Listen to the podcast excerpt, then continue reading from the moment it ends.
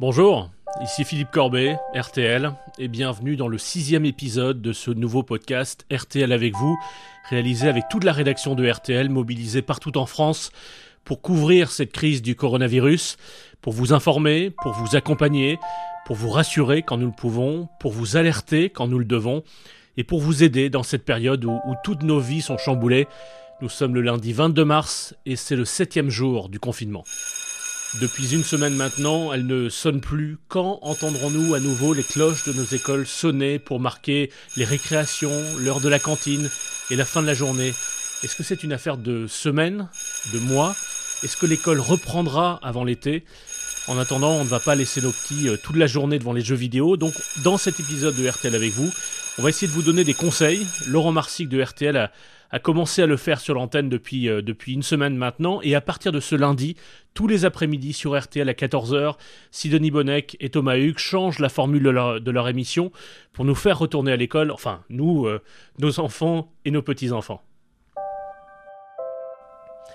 Mais avant tout cela, je voudrais vous faire écouter ce moment dans le grand jury sur RTL quand le ministre de la Santé, Olivier Véran, a annoncé cette triste nouvelle. J'ai été informé du décès d'un médecin hospitalier. Je voudrais vraiment m'associer à la douleur, à la peine de la famille, à la douleur et à la peine de l'ensemble des soignants et à nouveau souligner le courage extraordinaire de toutes les personnes qui permettent de sauver des vies chaque jour. C'est un très lourd tribut qui est payé par la grande famille des médecins euh, aujourd'hui dans notre pays. Un médecin urgentiste euh, à Compiègne, dans l'Oise, l'un des premiers départements touchés, comme nous l'a rappelé Julien Fautra dans l'édition spéciale de RTL dimanche soir. Oui, et Compiègne, premier centre hospitalier où ont été diagnostiqués des cas de Covid-19, c'était le 25 février dernier.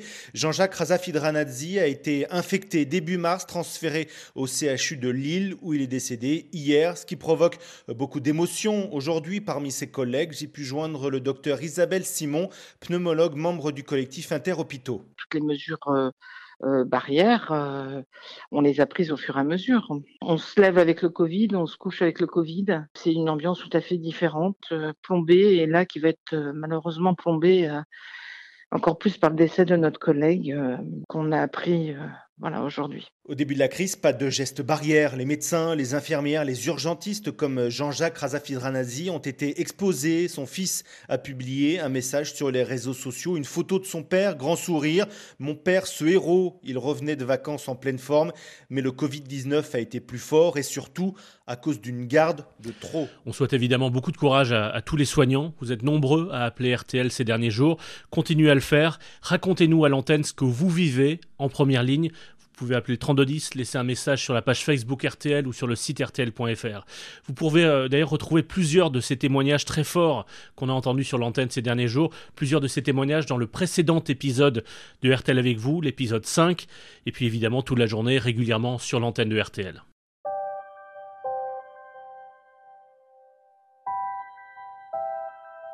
C'est donc aujourd'hui le début de la deuxième semaine de confinement pour 12 millions d'élèves.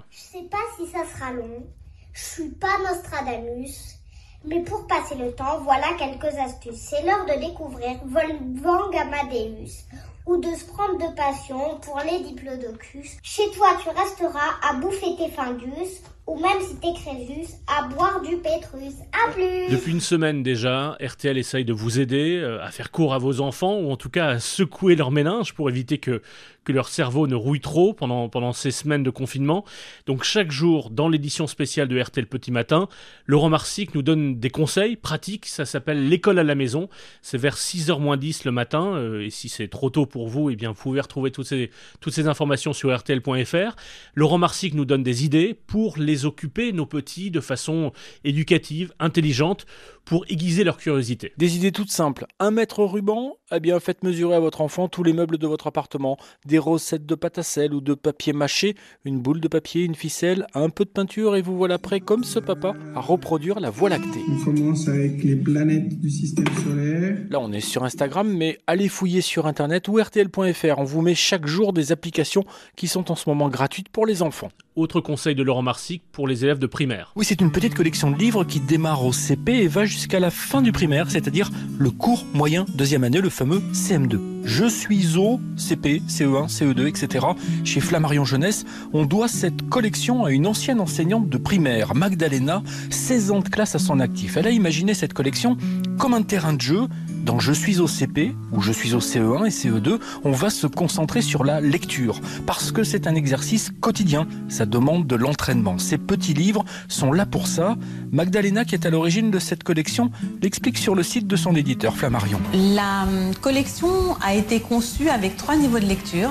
C'est en réalité pour que l'enfant qui commence à lire puisse s'y retrouver. Parce que entre un lecteur du mois de novembre et un lecteur du mois de juin, il y a énormément de différences. Du coup, Laurent, ce ne sont pas seulement des livres avec une histoire à lire. Alors visuellement, ça ressemble à un livre à rabat. Page de gauche, une histoire, page de droite, des illustrations. Parce qu'il ne faut pas mélanger les deux. Quand on commence à lire, c'est bien de ne pas avoir des images qui viennent dans le texte.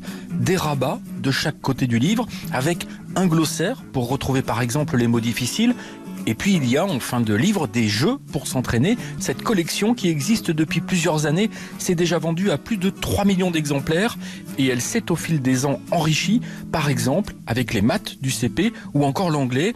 Ces livres sont une telle mine d'infos et la méthode est tellement géniale que les profs s'en sont emparés. Flammarion a du coup mis en ligne sur son site des fiches à télécharger. Vous allez sur je suis en CP tout attaché.fr, vous cliquez sur le coin des parents ou le coin des enseignants. Vous avez plein de fiches à télécharger pour travailler à la maison avec les enfants. Et peut-être euh, pouvez-vous commander rapidement ces livres euh, chez votre libraire en ce moment, parce qu'il faut aussi soutenir les, libraires, ils ne, peuvent plus accueillir de public, mais peut-être certains d'entre eux acceptent que vous passiez par eux pour une commande qui pourrait être livrée, donc euh, soutenez vos libraires également.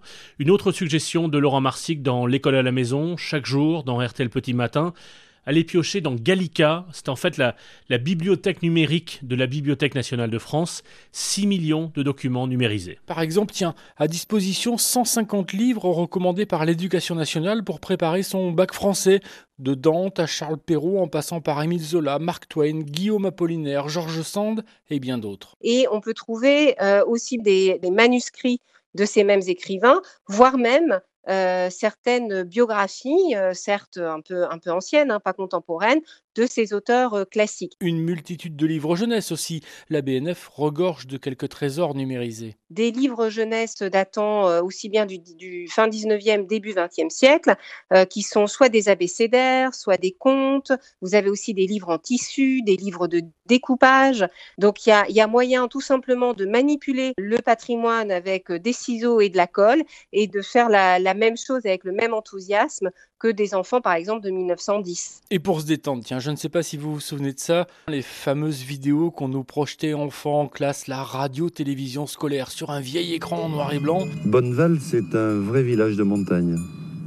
Oui, c'est le vrai village montagnard. Avec quelques grands noms comme Eric Romer à la réalisation, une adresse à retenir gallica.bnf.fr. Et puis Laurent Marsic vous conseille aussi d'aller jeter un, coup d'œil sur les nouveaux programmes éducatifs que lance aujourd'hui France Télévisions en partenariat avec euh, le ministère de l'Éducation nationale. Il y a d'abord sur France 5 en fin de matinée un programme appelé La Maison Lumni et en plus des émissions spécifiques par tranche d'âge.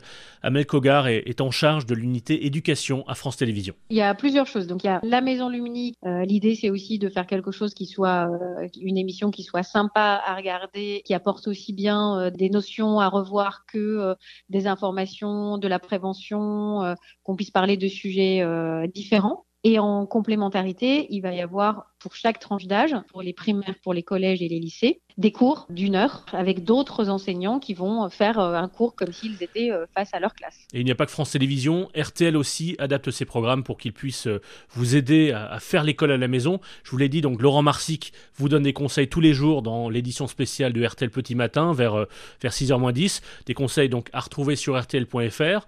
Et puis l'après-midi, Sidonie Bonnec et Thomas Hugues changent la formule de la curiosité, leur émission de, de 14h. J'ai demandé à Sidonie Bonnec de, vous laisser un petit message à ce ce sujet pour ce podcast RTL avec vous. Salut les curieux, c'est Sidonie Bonnec. Quelle joie de vous retrouver avec Thomas Hugues et toute l'équipe de la curiosité sur RTL à 14h avec une nouvelle formule. La curiosité retourne à l'école. Une émission pour ne pas perdre le fil de ses études, de vos études et de la culture, mais dans la bonne humeur. Vous savez, nous, on ne peut pas travailler autrement. Et tous les jours, une matière, un thème différent pour les élèves, les étudiants, les enfants, vos petits-enfants et tout le reste de la famille. On est avec vous, on est là pour vous. Autre nouveau rendez-vous quotidien sur RTL à, partir de ce lundi, on va vous faire suer. En tout cas, on va vous aider à faire du sport pendant cette période bien étrange où on nous demande de rester chez nous autant que possible. Une opération menée par le service des sports de RTL avec les étoiles du sport tous les jours vers 8h15 dans l'édition spéciale de RTL Matin avec Yves Calvi. Un champion va venir nous donner des conseils pour, euh, pour bouger, des exercices assez simples pour que les masses de pâtes que nous avons euh, achetées pour faire des réserves eh ne terminent pas stockées sur nos hanches.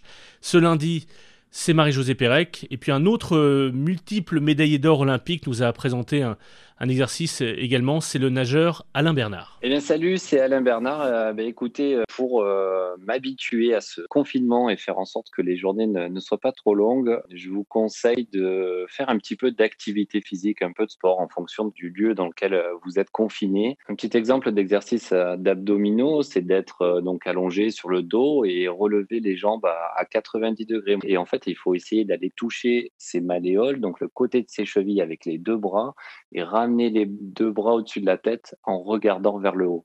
Et ce qui est important sur des exercices comme ça, c'est qu'il faut freiner la descente et c'est à ce moment-là où les abdominaux vont travailler plus idéalement des séries de 30 à 40 que l'on peut répéter 4 euh, à 5 fois. Donc euh, voilà, il faut aussi que cette période nous donne euh, l'envie à toutes et à tous de bouger au minimum. Hein. C'est pas grand-chose, hein. ça peut être 15, 20 minutes ou 1h30 pour les mordus, mais on a tous forcément de la place pour ça. Et ben voilà, vous pouvez écouter ce podcast RTL avec vous pendant votre quart d'heure de gymnastique quotidien. D'ailleurs, si vous avez des questions, des questions qu'elles soient médicales, économiques, économique, social, si vous n'avez pas compris telle ou telle décision ou consigne du gouvernement, si vous voulez nous soumettre un problème spécifique pour tel ou tel métier ou secteur d'activité, toutes ces questions, vous pouvez les poser à RTL et on, va tenter d'y répondre. Vous pouvez les, le faire en appelant le 3210 et euh, vous laisser un message sur le répondeur si le standard n'est pas ouvert. Il y a aussi la page Facebook RTL, le site rtl.fr et puis vous pouvez nous adresser un courriel à, à témoin au pluriel at rtl.fr, témoin au pluriel rtl.fr et toute la journée dans les éditions spéciales de, RTL, on va essayer d'y répondre. On a mobilisé euh, une brigade de spécialistes des différents services de la rédaction. Il y a beaucoup d'éditions spéciales en ce moment, dès 4h30 du matin avec euh, Julien Sédier, Marina Giraudot et jusqu'à 22h euh, avec Christophe Paco puisque Christophe a ouvert une, une tranche d'édition spéciale tous les soirs entre 20h et 22h qui prolonge donc euh, RTL Soir avec Thomas Soto. Et restez chez vous, ouvrez vos fenêtres si vous êtes claustrophobe ou si vous avez une très belle voix, une aussi belle voix que cet autre chanteur d'opéra à Paris qui chaque soir à 19h donne un concert à sa fenêtre. C'est aussi diffusé en direct sur Facebook Live.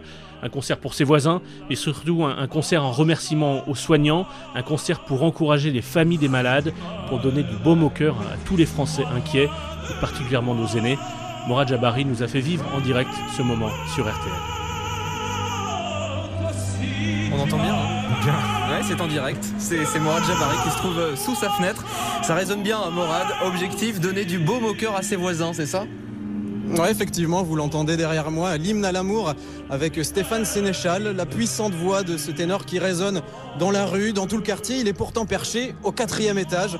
Et depuis une semaine, chaque soir, à la même heure, ce chanteur d'opéra offre un récital de quelques minutes à ses voisins. Je vous propose de l'écouter encore un peu.